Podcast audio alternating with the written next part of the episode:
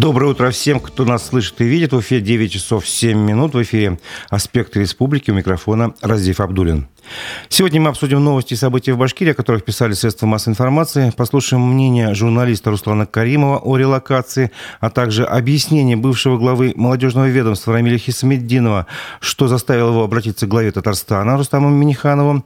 Короткие фрагменты с пресс-конференции генерального директора футбольного клуба Уфа Шамиля Газизова, а также проведем голосование на нашем YouTube-канале. Напомню, трансляция программы идет в YouTube, в социальных сетях Одноклассники, ВКонтакте. Свои вопросы и комментарии комментарии оставляйте, пожалуйста, на нашем YouTube-канале «Аспекты Башкортостан». А, ставьте лайки, делитесь с друзьями ссылками на программу. Этим вы поддержите работу нашей редакции. Итак, начнем с обзора прессы. Глава Министерства труда и семьи и социальной защиты населения Башкирии Ленара Иванова попала под европейские санкции. Об этом пишет РБК УФА.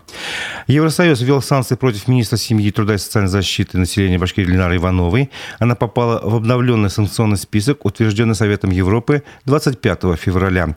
Новый пакет санкций был принят годовщине начала специальной военной операции на Украине. Авторы ограничений считают, что э, Ленара Иванова причастна к незаконной депортации детей с территории Украины. Украины. При этом э, в документе министр труда ошибочно называют заместителем премьер-министра правительства Башкирии. А, Ленара Иванова – одна из ключевых персон, вовлеченных в насильственную депортацию украинских детей в Россию. А, действия ее нарушают права украинских детей и законы Украины, говорится в документе. Министерство труда тем временем не признали обвинения европейской стороны. Основания для включения министра в санкционный список являются недействительными, сообщили в ведомстве.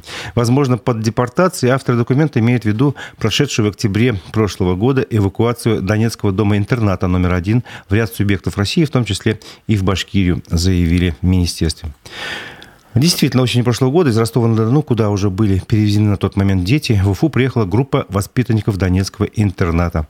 Эвакуация детей, находящихся под опекой государства, была организована с целью обеспечения их безопасности и доступа к образованию.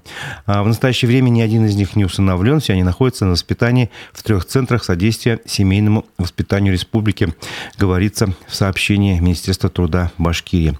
Как сообщает РБК УФА, помимо физических лиц в обновленный санкционный список список Евросоюза попали 34 организации, в том числе Тинькофф Банк, Альфа-банк, Росбанк, Общероссийский народный фронт, Фонд национального благосостояния, Агентство «Россия сегодня» и связанные с Евгением Пригожиным медиахолдинг «Патриот» и другие организации. Еще одна новость связана с санкциями. Австралия и Новая Зеландия включили Ради Хабирова в санкционный список. Об этом сообщает телеканал ЮТВ.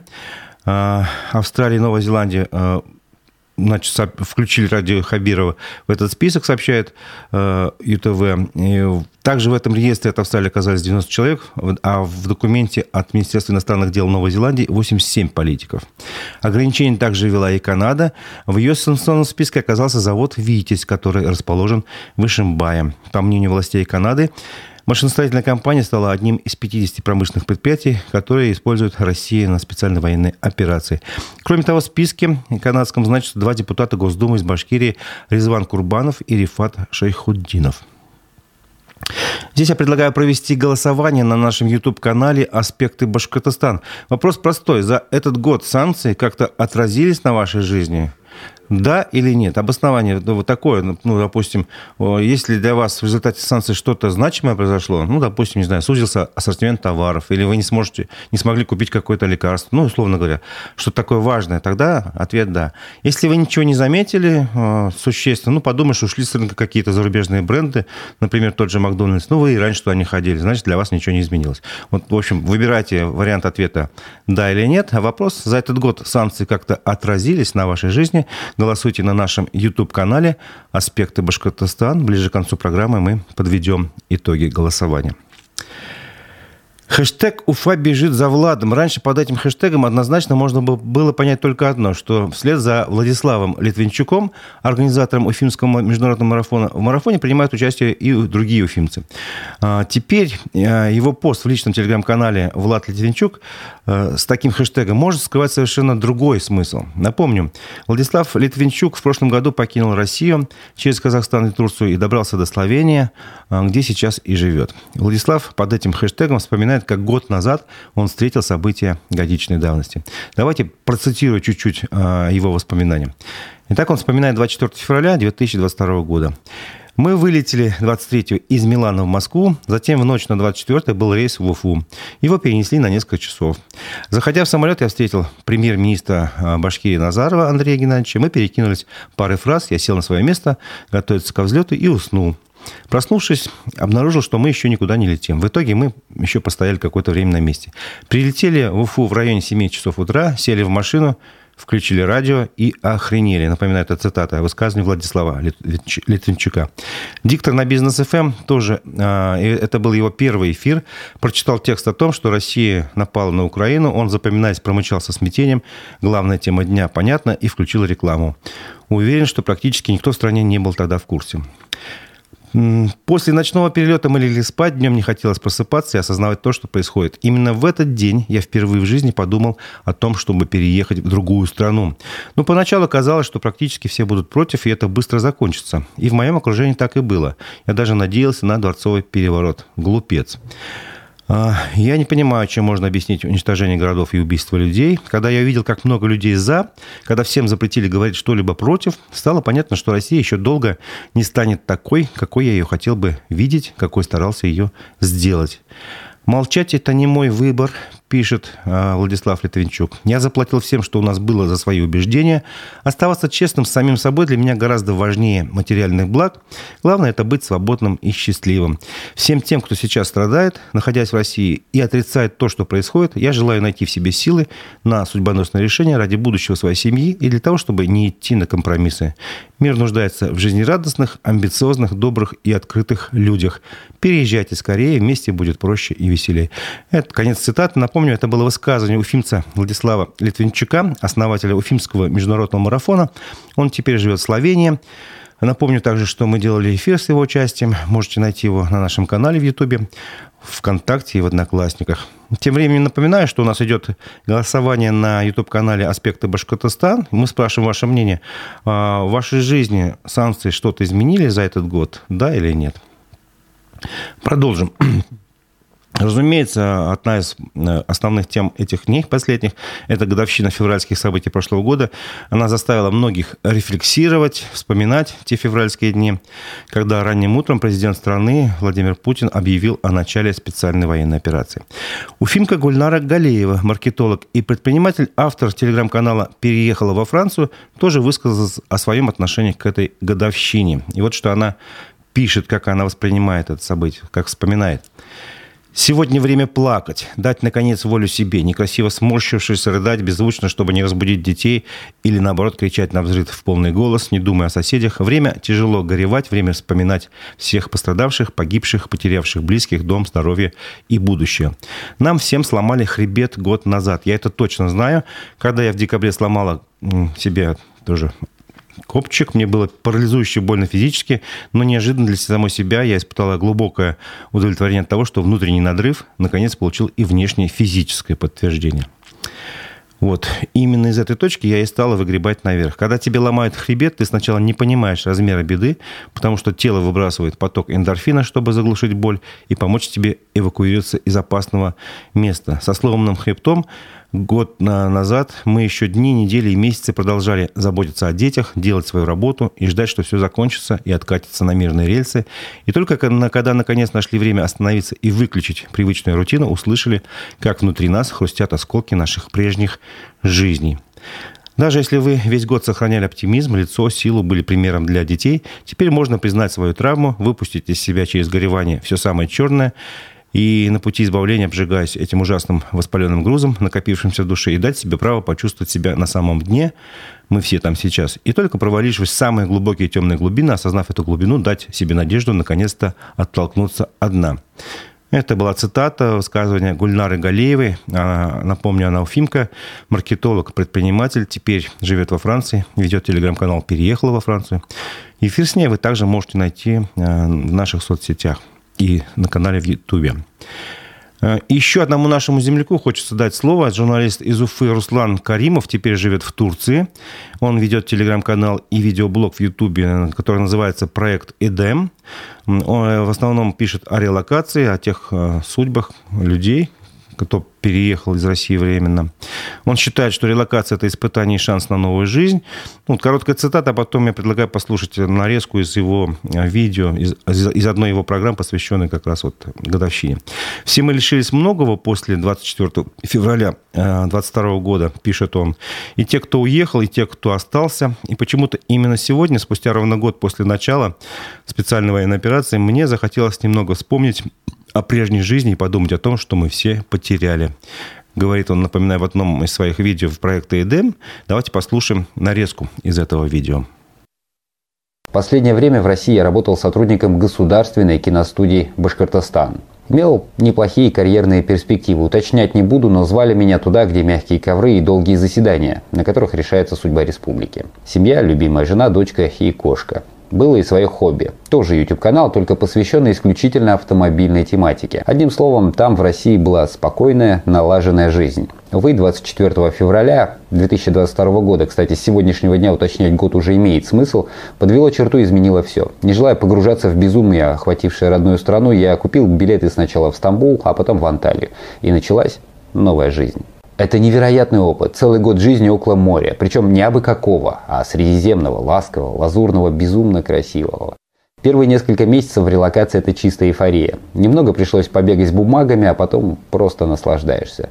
Турция это не просто море и солнце, это богатая история государства, это античные амфитеатры, это вкусная еда и дружелюбные местные жители. И для нас теперь Турция это огромный кусок нашей жизни, который останется в нашей памяти до конца. Увы, это все имеет и обратную сторону. Туристический ВНЖ здесь предполагает, что его владелец не может работать внутри страны, а значит приходится крутиться, чтобы были деньги на аренду жилья, автомобили и на еду. Приходится трудоустраиваться удаленно онлайн, искать дополнительные доходы. И таких, как я, тут тысячи. Кто-то изменил высокий социальный статус. Лично знаю несколько руководителей компаний и государственных структур, которые оставили должности и переехали в Анталию. Там же остались и квартиры, и дома. Сейчас бывшие начальники – обычные иностранцы, которые не до конца уверены, что им позволят остаться в стране. С предоставлением вида на жительство в Турции сейчас все очень плохо. Еще тяжелее тем, кто потерял родственников. Многие родители, дяди, тети и даже друзья не приняли решение о релокации, назвали это предательством. Долгие месяцы люди пытались как-то переубедить друг друга, но в основной массе просто начали обрывать эту связь ибо ничего кроме боли испорченных нервов она уже не приносит. Кто-то, как и я, потерял главное увлечение в жизни, кто-то тоскует по таким близким улочкам родного города, кто-то принес на алтаре релокации ритуальную ежедневную кружечку кофе в кафе рядом с работой. Все мы безумно скучаем по личному общению с нашими друзьями, товарищами и коллегами. И все мы разом потеряли Родину. Релокация стала испытанием на наличие мозгов, твердость характера, бесстрашие. С другой стороны, и подарки были не менее щедрые. Нельзя сказать, что новая жизнь хуже прежней, она разве что более неопределенная. Что касается дальнейшей жизни, тут каждый решает сам. В моем случае срок туристического ВНЖ подходит к концу. Дадут ли еще один? Непонятно. Что делать в случае отказа, я пока не решил. По моему личному мнению, ситуация в России скоро начнет меняться, быстро и катастрофически. Совсем не в сторону улучшения. Вот только даже при таком раскладе мы готовы вернуться домой, ведь в новых условиях потребуются люди, способные заново строить и возрождать республику. Помогать соседней. В Татарстане у меня родственники живут. Одним словом, дел на родине будет не в проворот. Вот только до того нужно дождаться смены общей парадигмы. Пока Россия продолжает в милитаристском угаре ссориться со всем остальным миром, ни о каком развитии и стабильности и речи быть не может. Если текущее положение дел сохранится, придется искать новый дом. Возможно, Казахстан, может быть, Грузия. Вариантов много. Ближе к делу будем определяться окончательно. Если мысленно вернуться в прошлое на год назад, я поступил бы точно так же. Но, может быть, исправил бы пару мелких ошибок, которые тогда совершил по неопытности. Дождался бы более дешевых авиабилетов как минимум. Но сегодня ни о чем не жалею. А те жертвы, что я принес релокации, это просто пропуск. Плата за возможность начать все сначала. Это был журналист Руслан Каримов из Уфы, переехавший в Турцию. Он автор и ведущий телеграм-канала и канала в Ютубе проекта Дэм. Эфир с ним также можно найти на нашем Ютуб-канале. А, напомню, что э, на нашем YouTube-канале «Аспекты Башкортостана» идет голосование. Мы просим вас ответить на вопрос, за год санкции повлияли на вашу жизнь? Да или нет? Э, ваше мнение нам интересно, потом мы озвучим результаты голосования. А, мы проводили мнение, ну, скажем так, иммигрантов, релакантов, как по-разному, как хотите называть, э, о годовщине после специальной военной операции. Справедливости ради надо сказать, что эти мнения не являются единственными. В нашем обществе есть абсолютно противоположные взгляды. Об этом говорят много других новостей, в том числе, например, следующая новость из Башкирии. А, она звучит так. В Башкирии предложили отправить на специальную военную операцию еще один добровольческий батальон. Об этом сообщает МКСЭД. Об этом, значит, такое предложение прозвучало в комментариях на странице главы региона Радия Хабирова. Написал об этом уфимец Владимир Конов. Сам он участник специальной военной операции и сейчас проходит реабилитацию после ранения. По его словам, патриотические проявления от жителей Башкирии зашкаливают. А, военнослужащие чувствуют мощную поддержку Родины и даже с перебором. Ну, это его слова, цитата. По его мнению, имеющиеся ресурсы нужно направить в нужное русло, набрав новый добровольческий батальон. А, Владимир Конов заявил, что готов первым вступить в этот батальон. Напомню, что ранее Башкирия отправила на специальную военную операцию уже три батальона добровольцев. И вот сейчас я смотрю, сообщение поступает о том, что а, уже на на его а, предложение откликнулись. Сейчас я найду буквально цитату из этого сообщения. Буквально секундочку.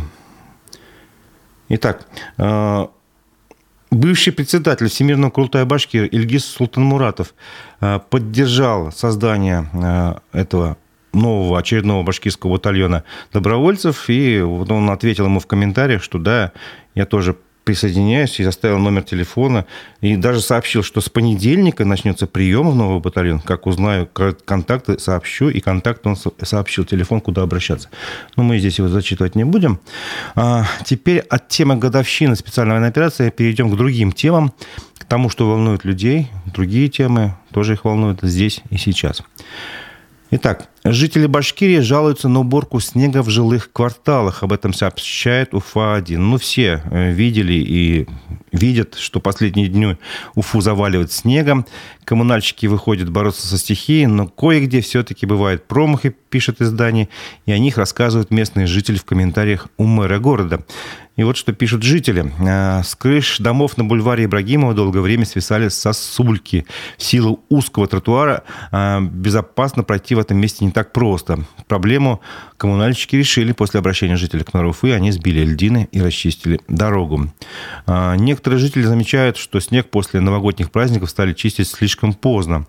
Вот такая цитата. «Улицы города не очищены, это безобразие». При том, что снегопадов было за зиму несколько, снег после новогодних праздников чистили два месяца, заявила одна из уфимок. А, сообщают о проблеме на улице Бабушкина в районе домов 17 и 21. А, в мэрии отчитывали, что проезды там почистят до середины февраля. Но, по словам а, одной из э, жительниц города, этого не произошло. К хозяйственным воротам поликлиники не подъехать, во двор вообще не заехать. Возле поликлиники вся парковка завалена снегом, дорога заужена, сообщает Уфимка. Ну, много других сообщений можно подряд читать, но можно не читать. Дело в том, что ну, вот, ну, вот очень такая ну, характерная э, жалоба невозможно ходить и ездить по Сипайлову, дворы и дороги совсем не чистят. Вожу детей в садик через двор Гагарина 52, это единственная дорога к садику, так там вообще с коляской невозможно проехать, двор всегда не очищенный, заявляет местная жительница.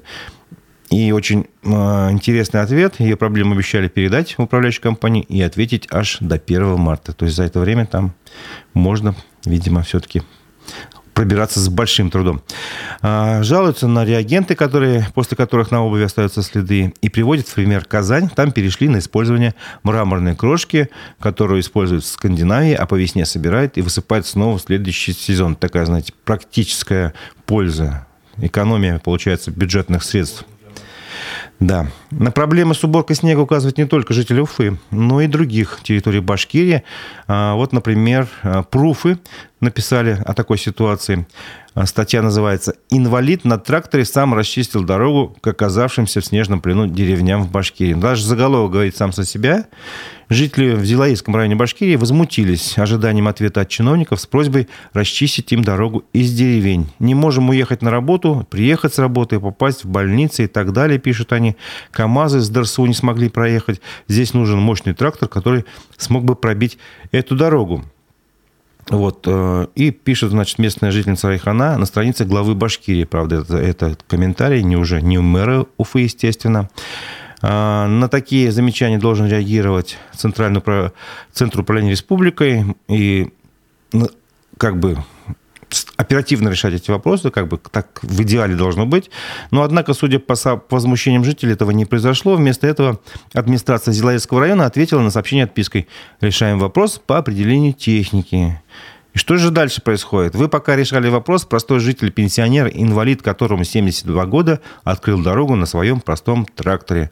Возмутилась через час та же заявительница. То есть вот видите, как происходит. Самоорганизация, оказывается, гораздо эффективнее, чем обращение к местным властям. К другим темам. Ну что еще людей волнует, кроме дорог и снега?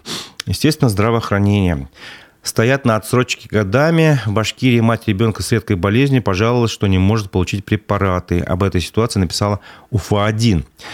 Э, итак, в Башкирии мать ребенка с орфанным заболеванием пожаловалась местному правительству, что никак не может получить положенные ему лекарства. По ее словам, рецепты на них стоят на отсроченном обслуживании годами. Речь идет о таких лекарствах, как бронхитол, трикафта и урсофальк. По словам Веры, матери ребенка такие препараты в любой аптеке не купить, да и стоят они больше средней по региону зарплаты. Фонды им пока не помогают, так что образовался перерыв в лечении. По ее словам, Минздрав обещает собрать экспертный совет для проведения закупочных мероприятий еще с ноября прошлого года. Конечно, это не вы просыпаетесь по утрам с мыслью, где найти лекарства. Вы не виноваты, для вас мой ребенок только единица в статистике, пишет женщина. А, ну, как УФА-1 а, сообщили в Министерстве здравоохранения, вскоре ребенок должен быть все-таки обеспечен лекарствами. Поручение на, на закупку было оформлено 17 февраля, ответили а, журналистам в министерстве. Еще одна тема из здравоохранения. Называется она статья про эту тему так. Замкнутый круг. Минздраве Башкирии объяснили, почему закрыли единственный в районе роддом. Об этом сообщает Пруфы.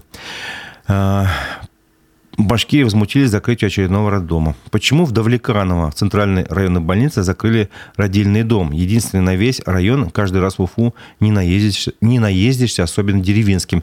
Задались этим вопросом в социальных сетях. Минздраве Башкирии заявили, что идет оптимизация в соответствии с приказом Минздрава России.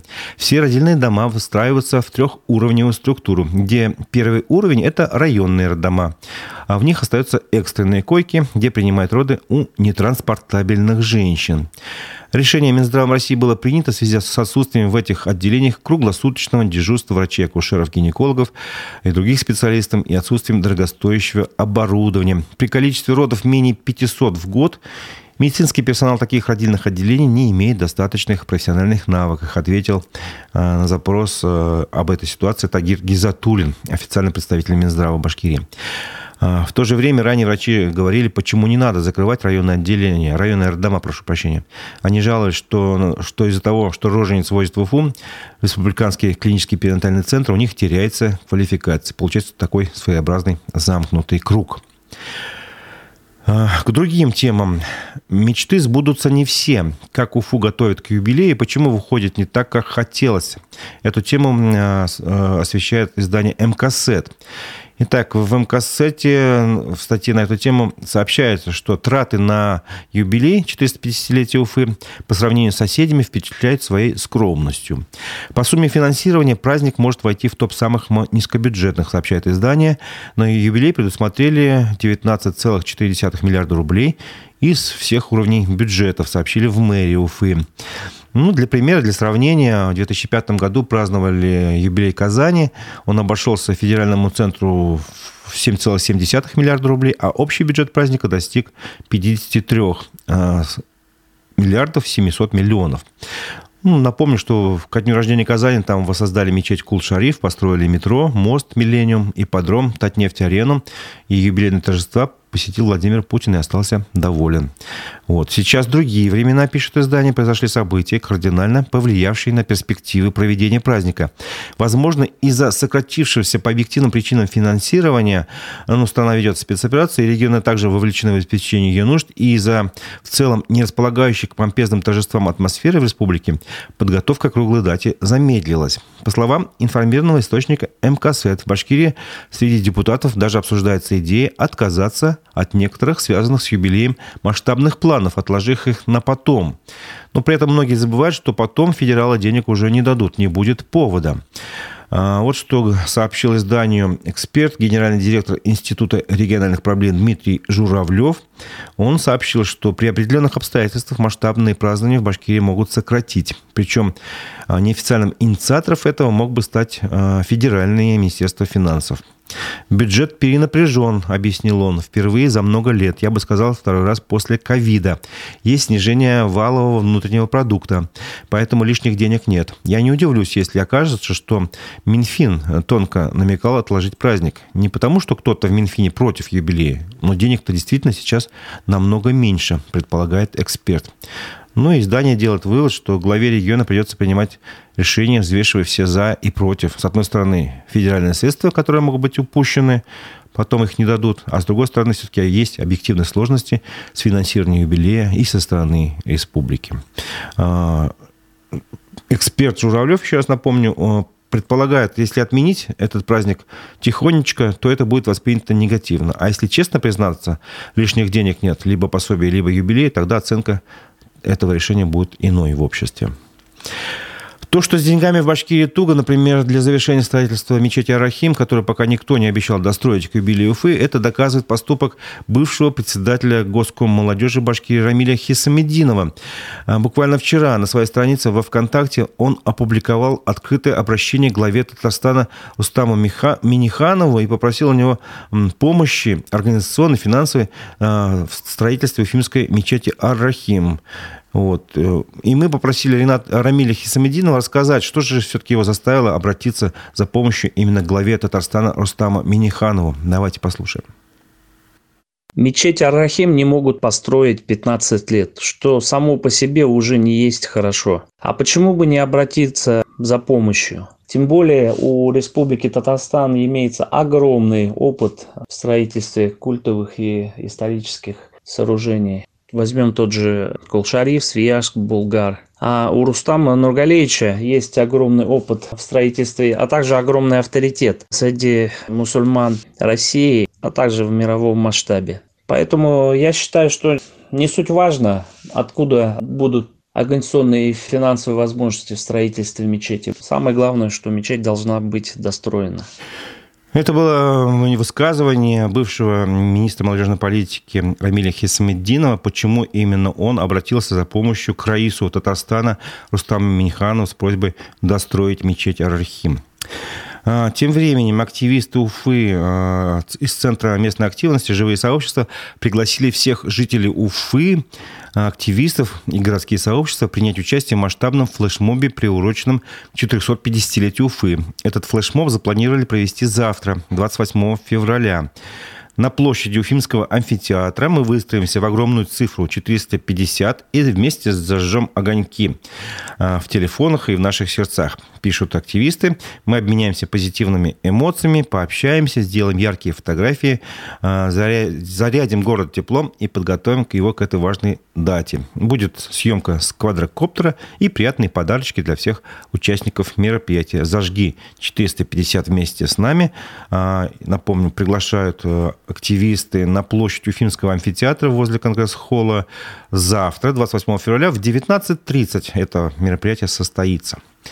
Еще одна из тем, о которой нельзя не сказать. Э, в Уфе прошел форум пчеловодства. Об этом рассказал глава Башкирии Ради Хабиров. Э, он сообщил об этом в своем телеграм-канале. Башкирский мед хорошо узнаваемый бренд, и наша задача защитить пчеловодов, которые его и производят. Что мы делаем для этого, обсудили на форуме пчеловодства в Уфе, сообщает Ради Хабиров. И вот какие меры э, поддержки пчеловодов он э, перечисляет. Хозяйства и самозанятые пчеловоды могут получить субсидии, которые покроют часть затрат на приобретение оборудования и техники. Они имеют право на гранты по проектам агростартап, агротуризм и субсидирование проектов сельхозкооперативов. Также в этом году правительство приняло новые меры поддержки колодно-бортевого пчеловодства. Они распространяются на покупку пчел местной породы, колод, лабораторные исследования качества меда и чистоты породы пчел. Ну, в итоге, как бы за 4 года объем, прошу прощения, не как бы, а точно, за 4 года объем товарного меда увеличился на 23%, сообщает Ради Хабиров. А, также он напоминает, что с 2020 года в Башкирии занимаются отцифровкой пасек. Это позволяет получить полную картину состояния отрасли и препятствует бесконтрольному движению пчел, которые создают угрозу завоза опасных инфекций. Ну и резюмирует Ради Хабиров э, сообщением, что мы понимаем, в каком направлении будем двигаться дальше. Важно развивать крупные промышленные пасеки, больше внимания уделять переработке продукции пчеловодства, наращивать экспорт. Все возможности для этого у нас есть, заключает глава Башкирии. Ну и пару спортивных новостей. Напоминаю, что у нас еще идет голосование на YouTube-канале. Мы задаем вопрос, э, за год санкции на вас, на вашу жизнь как-то повлияли, да или нет? Влияние санкций. А, скоро мы подведем итоги голосования. Итак, спортивные новости. Футбольный клуб Уфа подписал контракт а, с букмекерской конторой «Лион». Об этом сообщала наша редакция 25 а, февраля. Контракт с генеральным партнером подписан на полтора года. Букмекерская контора «Леон» входит в топ-15 на рынке. А, и в конторе БК «Леон» видит в уфимском клубе большой потенциал, сказал пресс-атташе БК «Леон» Никита Альбинский. Вот. А генеральный директор футбольного клуба Уфа Шамиль Газизов, отвечая на вопрос о денежной составляющей контракта, сумму озвучивать не стал, но заметил, что в клубе очень довольны условиями контракта. Также он выразил уверенность, что уфимская команда может бороться в этом году, в этом сезоне за право выхода в премьер-лигу. Давайте послушаем его высказывание. 14 игр э, по 3 очка. Сколько получается у нас? 42? 42 плюс который у нас есть, хватит, я думаю, да? Вот это наша амбиция. Это мы хотим. И на это настроена команда. Ничьи нам не нужны, только победы. Это был генеральный директор футбольного клуба Фашамин Газизов. Напомню, что э, клуб подписал контракт с новым генеральным партнером БК «Леон». А, любители футбола увидят присутствие нового партнера на первом матче после зимнего перерыва. 5 а, марта на стадионе «Нефтяник» Уфа сыграет с московским клубом «Велес». Ну, еще одно спортивная, спортивная новость касается уже хоккейного клуба а, уже стало понятно, кто станет соперником Салавата Юлаева в плей-офф. Э, первым соперником станет «Адмирал», и первая игра состоится уже в среду, 1 марта. Так что болейте за наш клуб. Э, и под, подходит время да, подвести итоги голосования. Напомню, что на нашем YouTube-канале «Аспекты Башкортостан» мы спрашивали задавали вопрос, за, за этот год, э, прошлый год, санкции повлияли на вашу жизнь? Да или нет? И так как распределились ответы? Давайте посмотрим. Да, да, ответили 80% э, участвующих в вопросе, нет 20%. Итак, каждого пятого санкции не коснулись, а четырех пятых нашей аудитории санкции коснулись.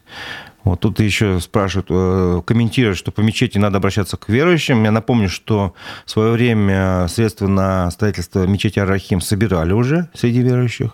Потом эти деньги куда-то внезапно исчезли. Э, ничего не хочу как бы больше комментировать. И еще один наш слушатель задается вопросом, может, надо посчитать, сколько налогов поступило от пчеловодов, а потом раздавать субсидии. Ну, не знаю, Ильяс, это ваше мнение. На самом-то деле отрасль достаточно такая специфическая, которая, вероятнее всего, все-таки нуждается в поддержке. А, на этом наша э, программа «Аспекты республики» подходит к концу. Напомню, что после 11 часов в нашем эфире будет программа «Аспекты мнений». В ней будет участвовать директор благотворительного фонда «Наше будущее» Гульнара Хамиева. Мы обсудим ситуацию в некоммерческом секторе республики. Сегодня отмечается Всемирный день НКО, некоммерческих организации. Задавайте свои вопросы, пишите комментарии на нашем канале в Ютубе «Аспекты Башкортостан», ставьте лайки, делитесь нашей трансляцией. А я прощаюсь с вами. У микрофона был Разиф Абдулин. До встречи в 11 часов.